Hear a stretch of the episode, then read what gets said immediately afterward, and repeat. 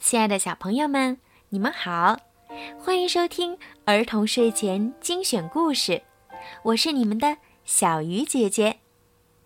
今天呀是四月十九号，是家住在苏州的程一凯小朋友的生日。你的爸爸妈妈为你点播了一个关于注重时间的故事，他们祝你生日快乐，每一天都可以健康开心。好了，现在我们一起来听故事吧。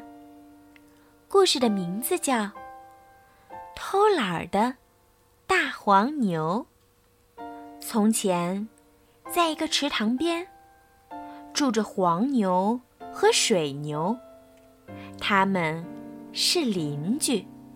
水牛工作很勤奋，每天都在田里忙得满头大汗。黄牛非常懒惰，喜欢整天泡在水里。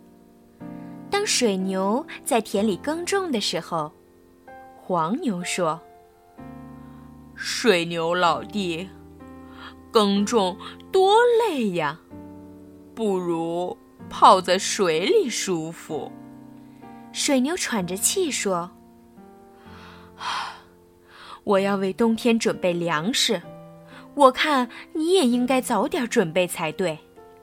黄牛装作没听见，游到一边，凉快去了。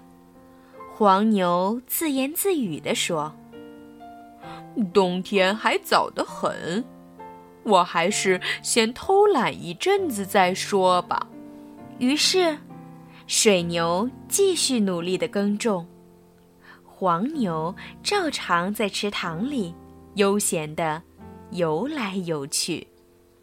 转眼间，冬天到了，水牛已经把收获的粮食搬进屋里，而黄牛才想起要耕种。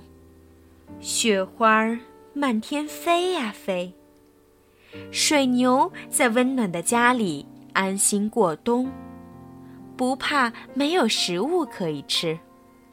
遍地积雪，大黄牛根本无法耕种。家里没东西可以吃，大黄牛肚子饿得咕噜咕噜叫。